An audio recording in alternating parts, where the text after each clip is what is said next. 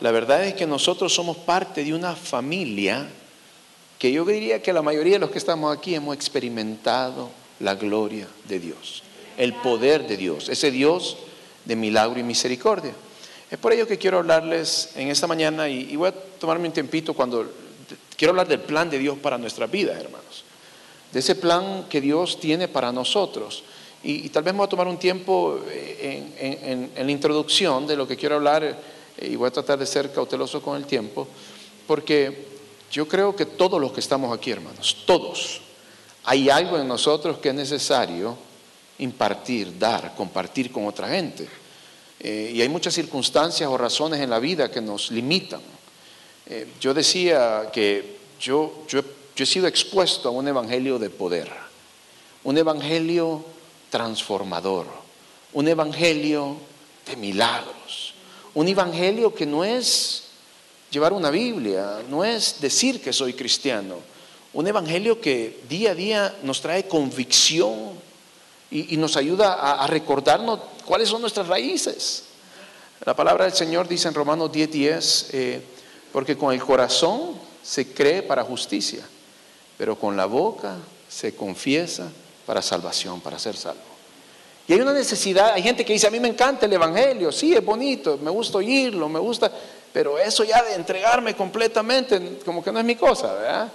Y la verdad es que cuando nosotros aceptamos al Señor, no solo oímos, ah, qué bonito, no, no, cuando le decimos, Señor, te entrego mi vida, entonces llega salvación a nuestras vidas. Hay una transformación, hermanos. Si usted ve ahí tiene problemas con hacer ciertas cosas, no es porque no las quiera hacer, es porque el Espíritu de Dios está en su vida y le recuerda que usted le pertenece a Él. Tal vez hay veces queremos hablar de una manera como hablábamos o como la otra gente habla, pero el Espíritu Santo nos recuerda que le pertenecemos. La Biblia dice que somos, el, Evangelio es tan poderoso que somos nuevas criaturas. Dice que lo viejo pasó. Dice la Biblia también que el Evangelio nos recuerda en Lucas 19:10, porque el Hijo del Hombre vino a buscar lo que se había y a salvar lo que se había perdido. Y por ello estamos aquí nosotros, porque alguien nos compartió el Evangelio y es importante que nosotros compartamos el Evangelio. Dice la Biblia en, Romanos 10:13 que porque todo el que invocar el nombre del Señor será salvo. Cuando, cuando, lo aceptamos hay salvación, hay vida eterna y, y esa es la paz que sobrepasa definitivamente todo entendimiento. Pero la Biblia nos enseña también que cuando alguien llega a ser y acepta al Señor, llega a ser parte de la familia de Dios, porque mire, lindo es la familia de Dios. Uno va a otro lugar, a otro país, a otro estado, a otro, cuando fuera. Y uno encuentra parte de la familia de Dios, gente que cree lo que usted cree. Pero la palabra nos enseña también que Él dio autoridad a la iglesia. El Señor no solo vino, salvó, pero Él nos encomendó, nos dio autoridad como iglesia. Y cuando nosotros vemos este, este, todo este panorama de ser parte de la familia de Dios, sí, hay mucho que es para nosotros, pero hay responsabilidades por medio.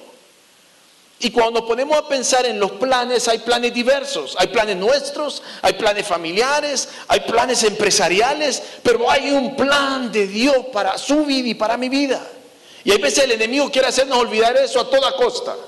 Pero cuando nosotros aceptamos al Señor, definitivamente que nos volvemos parte de ese plan. Y yo, con mi esposa decimos que estamos en Alaska hoy en día es por la pura misericordia de Dios. Yo creí, hermanos, que después de haber vivido en el desierto Sahara, que fue duro, allá vivir en medio de una cultura totalmente diferente, eh, aprender otro idioma, hablar de otra manera, expresarse, tantas cosas. Y le hemos compartido en otras ocasiones. Yo dije, Alaska va a ser como un poco más fácil. Y le digo, hermano, la opresión, la lucha espiritual en Alaska yo considero que ha sido casi palpable, ha sido otro nivel. Uno de los aspectos allá que con los que uno lucha mucho es eh, por la oscuridad del día, y hay, días como ahorita, como decía Pastor Edgardo, que el sol sale tipo 10 de la mañana y se esconde tipo 4 de la tarde. Hay gente que va al trabajo y está oscuro, sale del trabajo y está oscuro. Hay un pueblo, lejos de donde nosotros vivimos, en Barrow se llama, que el sol se esconde por tres meses. Tres meses no sale el sol. Y cuando usted lee libros de la vida, de las experiencias de los nativos, de la gente nativa, vivir tres meses sin sol, hermanos, eso causa mucha depresión y afecta mucho a la gente. Eso es un aspecto natural. Y eso es parte de, una razón, de la razón por la cual hay mucho suicidio allá en Alaska.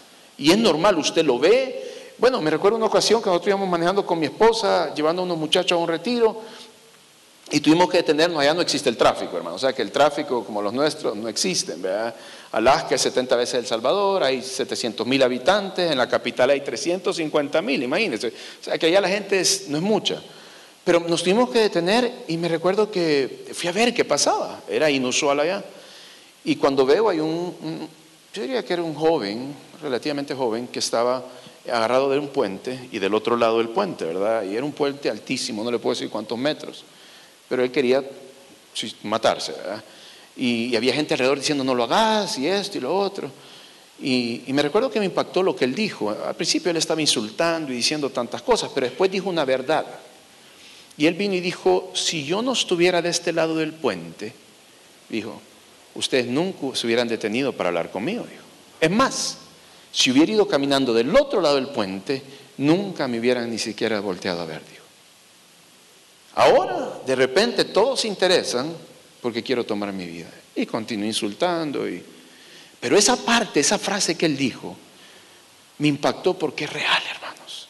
Muchas veces nosotros no nos fijamos Solo cuando es extremo, tal vez volteamos la mirada hacia ese lugar. Pero a mí me impactó porque yo dije, cierto, ese muchacho hubiera ido caminando y capaz que hubiera sido un muchacho más. Pero la palabra dice en Romanos 8, 12 al 14, para aquellos que son parte de la familia de Dios, hijos de Dios, dice, por tanto, hermanos, tenemos una obligación, pero no es la de vivir conforme a la carne, porque si usted vive conforme a ella, dice, morirán. Pero si por medio del Espíritu dan muerte a los hábitos del cuerpo vivirán. Y dice después, porque todos los que son guiados por el Espíritu de Dios son hijos de Dios. Hermanos, cuando hablamos juntos aquí nosotros somos parte de la familia de Dios. Hay realidades, y más aún estos años pasados que hemos vivido, que nos hacen querer olvidar eh, las realidades que nosotros hemos vivido y, el mundo ha cambiado y hay tantas cosas que han sido diferentes hay gente que ha perdido seres queridos y ha sido tan duro, todo ha cambiado. Para gente que tal vez los negocios fue muy mal y otros fue muy bien. Pero cuando nos ponemos a pensar en ser hijos de Dios, parte de la familia de Dios, nos incluye directamente al plan de Dios para el mundo entero. Nos incluye al plan de Dios para El Salvador. Nos incluye al plan de Dios para la familia. Nos incluye al plan de Dios para ese lugar donde usted trabaja.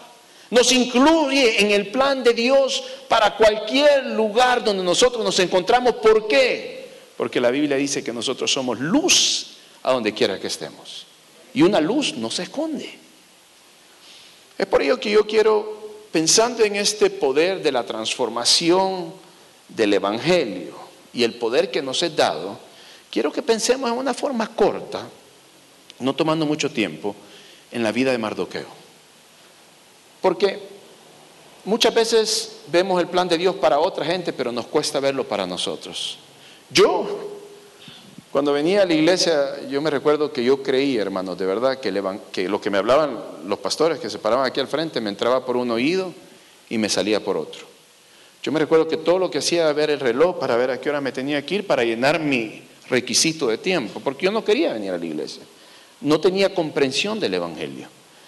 Pero yo le doy gracias a Dios que yo tuve una madre que ella todas las noches doblaba rodillas y pedía a Dios que yo entendiese lo que yo no entendía.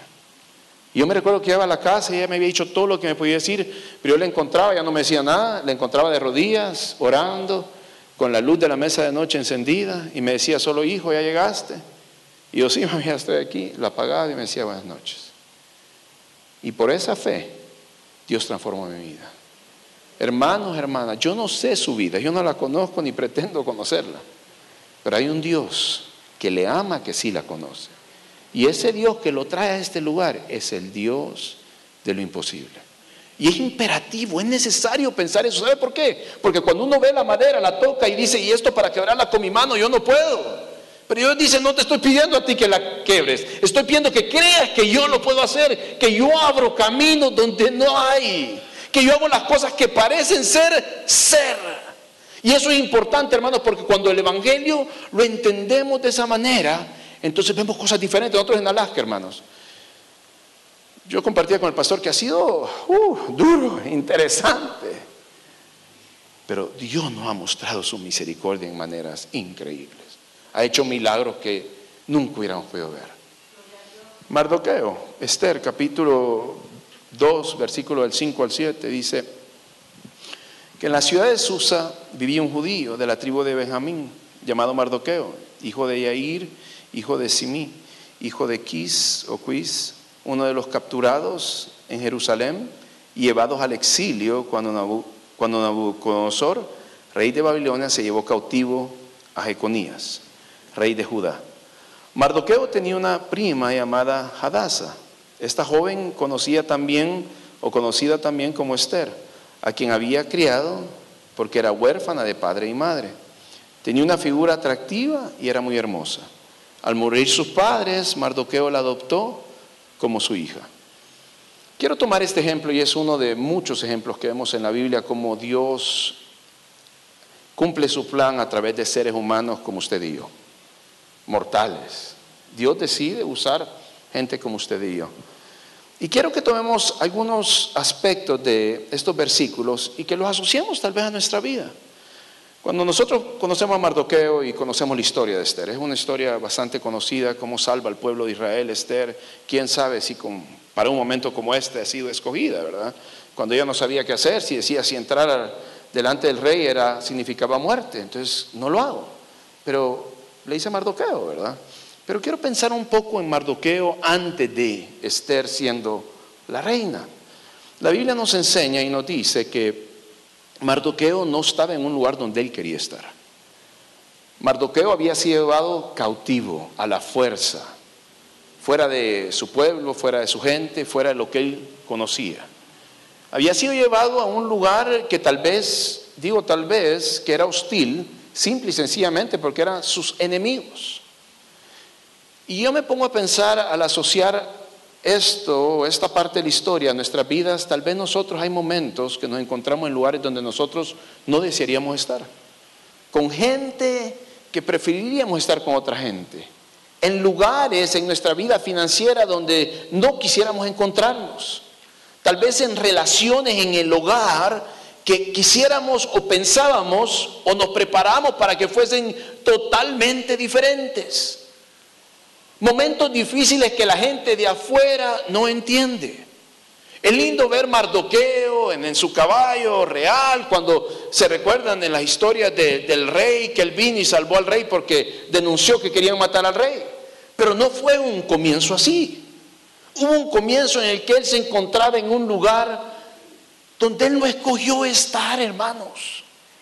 Y hay veces encontrarse en esos lugares que uno no escoge estar es difícil, es complicado. Hay veces uno incluso lo rechaza y dice, esto no será de Dios. Cuando tal vez Dios quiera hacer algo grande en medio de esa situación. Hasta la ubicación donde él se encontraba, la capital, ahí donde estaba el rey. Ese lugar preciso donde Dios iba a hacer su obra en ese tiempo. Pero hay veces nosotros venimos y es normal, la naturaleza humana nos hace ver, y la Biblia dice, sean guiados por el Espíritu, seamos guiados por el Espíritu. Decirle, Señor, muéstrame o dame fuerza para ver, entender lo que yo no entiendo, lo que está pasando alrededor mío. Cuando nosotros nos fuimos a Alaska, me recuerdo que nos, dijeron, van a hacer este trabajo, era ayudar el esfuerzo misionero de Alaska para otras naciones y otras cosas más. Vino la pandemia, nos cambió todo. Y, de repente nos empezamos a dar cuenta de los nativos, lo que compartía mi esposa. Yo no sabía que habían 100 aldeas sin evangelio, pero Dios tenía un plan y ese, para llegar a entender lo que Dios tenía ahí, fue, fue un trayecto difícil, duro. Este, ahora en día, yo voy de regreso y yo sé que va a ser, hay muchas cosas van a ser retadoras. Tal vez el 2023 para usted se encuentre en un lugar como Susa, que tal vez usted no es donde usted quería estar. Más allá, usted ve otros lugares que aparentemente se ven mejores. Hay veces son geográficamente hablando, hay veces no. Hay veces puede ser un empleo, puede ser una familia. Si yo no sigo con esta familia y me voy con aquella familia, va a ser mejor. Pero Dios dice, yo tengo un plan, yo tengo una obra que estoy haciendo en tu vida. Me imagino que Mardoqueo se sentía frustrado en muchos momentos. Y la frustración en el Evangelio de Pedro dice, ¿para qué sigo yendo a la iglesia? ¿Para qué sigo leyendo? ¿Para qué sigo orando? ¿Para qué sigo invirtiendo en algo que no me da resultados?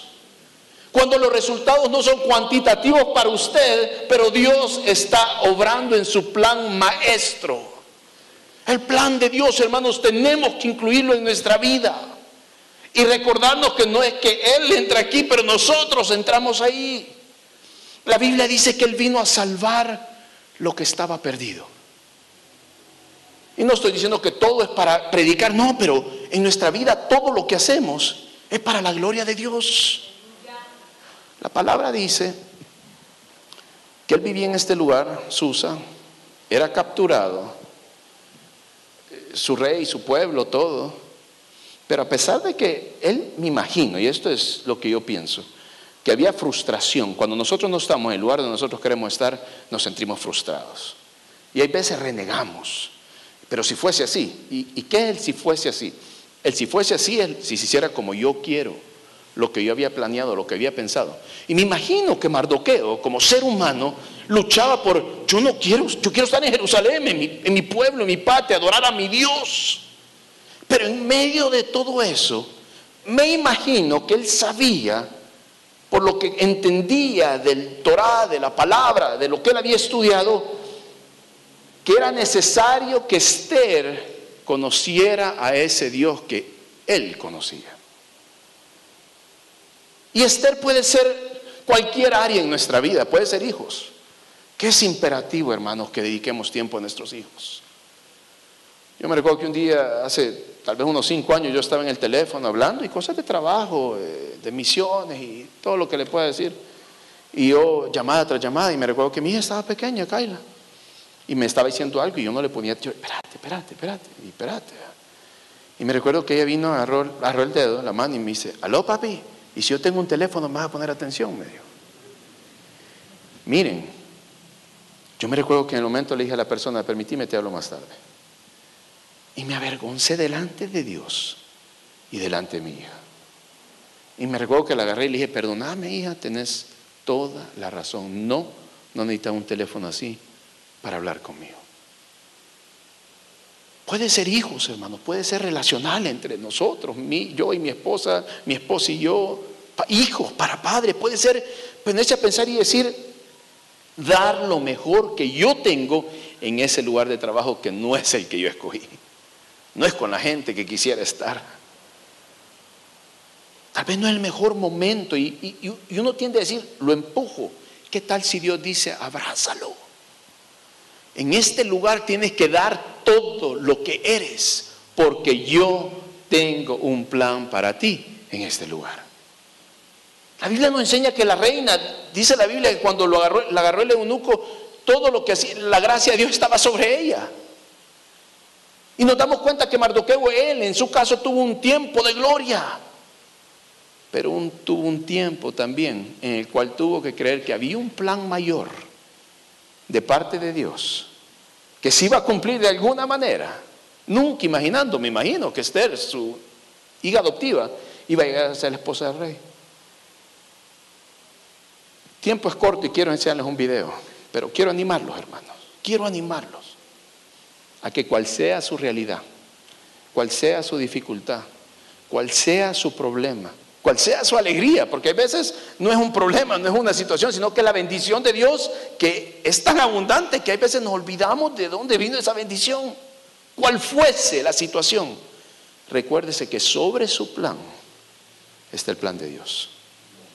Y Dios lo ha incluido y me ha incluido por pura misericordia. Y cuando usted habla, la Biblia dice que hay autoridad y poder. Y dice que hay que tener cuidado porque nosotros podemos maldecir y podemos bendecir. Qué lindo es cuando le decimos, Señor, ayúdame. Porque a veces queremos hablar muchas cosas. Pero ¿qué tal si le decimos, Señor, ayúdame a hablar las cosas que tú quieres que yo hable? Quiero enseñarle este video eh, de Alaska y que viene, eh, eh, comparte un poco de lo que Dios nos ha permitido, que Dios nos ha compartido a nosotros.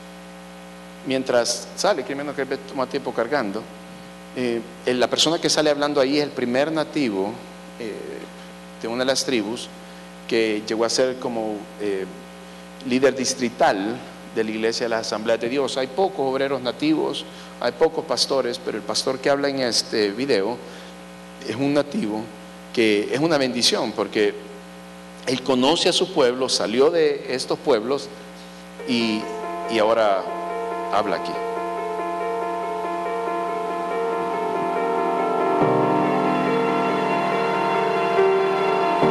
Alaska is land of many peoples, abundant with resources and wildlife. We have months of daylight and months of darkness. But the greatest darkness is our need for Jesus. As I look into the village and I see the need, an emptiness needs to be filled. And there's a people out here who are lonely and lost and looking for a source of happiness. But they never find that happiness because they look into drugs and alcohol. And depression comes. I remember growing up in the village and seeing just the different trauma that even people my own age would go through. And I remember thinking, even at that age, like, this is not right. This should not be happening. This hurts many of my people were drowning in sin and darkness and need light. Alaska needs laborers. We need people that are willing to go to the villages, go to these dark places to shine the light of Jesus and be able to walk alongside people and bring them from pain to purpose, to disciple them, to help them realize that God has a call and a destiny on their life. The way I got saved and my family got saved was a missionary came to the village. Our village has seen the light. But there's so many villages that need the light of Jesus. They're sitting in darkness and they're bound in addiction. And, you know, you've got families and youth that are broken up and they're not with their family. But when they start to see the light come in and they start to see the love of Jesus shown, what hope that brings inside of people's hearts. Come. Are you ready to come? Are you ready to go to be planted in the villages of Alaska? Are you ready to say yes? God's calling you. 40 years ago, I heard that there are over 100 villages in Alaska with no gospel witness. It was then that I responded to the call of God, and so we came. We came in search of spiritual gold. Alaska is a great state, but the reality is, is Alaska has people who do not know Jesus. And all these years later, we are still saying that there are 100 villages in Alaska that have no gospel witness. Come to Alaska. Are you ready to come and pour into some people in Alaska and be a part of what God's going to do? Come into the land and share the gospel. And that's you. Cuando yo veo este video y pienso en Alaska, honestamente no entiendo lo que Dios quiere que hagamos completamente. Pero entiendo que yo entré en mi vida a Él. Y yo le dije, Señor, te acepto, pero no solo te acepto, sujeto mi vida en ti. Y eso me trae muchas luchas, muchas preguntas. Pero yo creo que a todos los que estamos aquí, Dios nos ha escogido, nos ha escogido con un gran plan, que incluye ser bendecidos y ser de bendición. Permítame orar por ustedes. Padre, nombre que he dado a los hombres, que sobre todo nombre, el nombre de Jesús, nombre que da vida, restaura, transforma, perdona.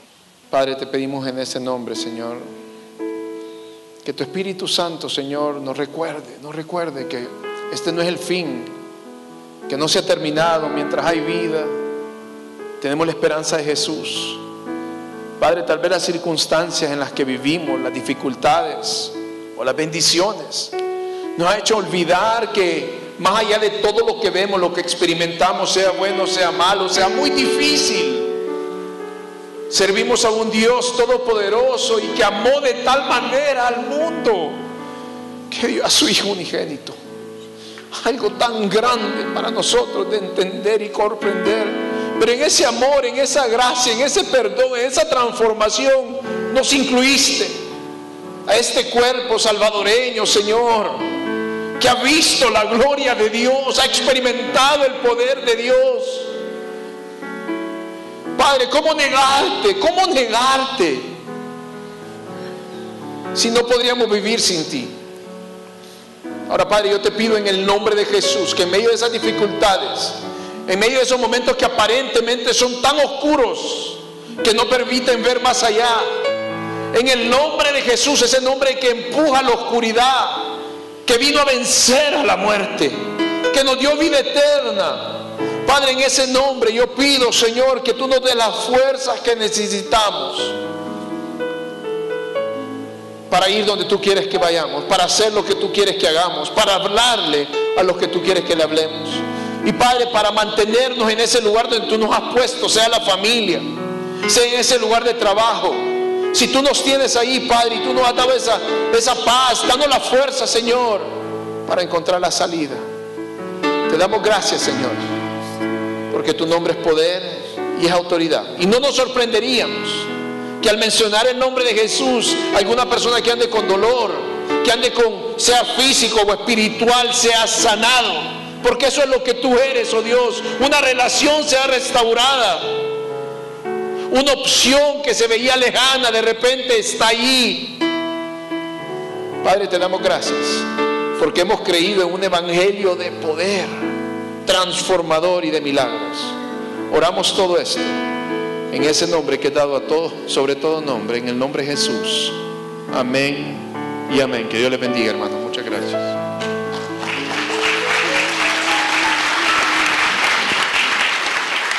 Estemos orando por cada uno de estos grupos étnicos donde no hay presencia del Evangelio. Uno pudiera decir, existe esos lugares donde no hay Evangelio, sí, Nunca han escuchado el nombre de Jesús. Por eso oremos por estos pueblos, oremos para que Dios envíe misioneros, oremos para que muchas iglesias, la misma nación de Estados Unidos, como cualquier otra nación de la tierra, nos involucremos en esta tarea y doy gracias a Dios que esta iglesia se ha involucrado en el área de las misiones. Así que adelante en el nombre del Señor, así que Dios me lo bendiga a todos. Thank you.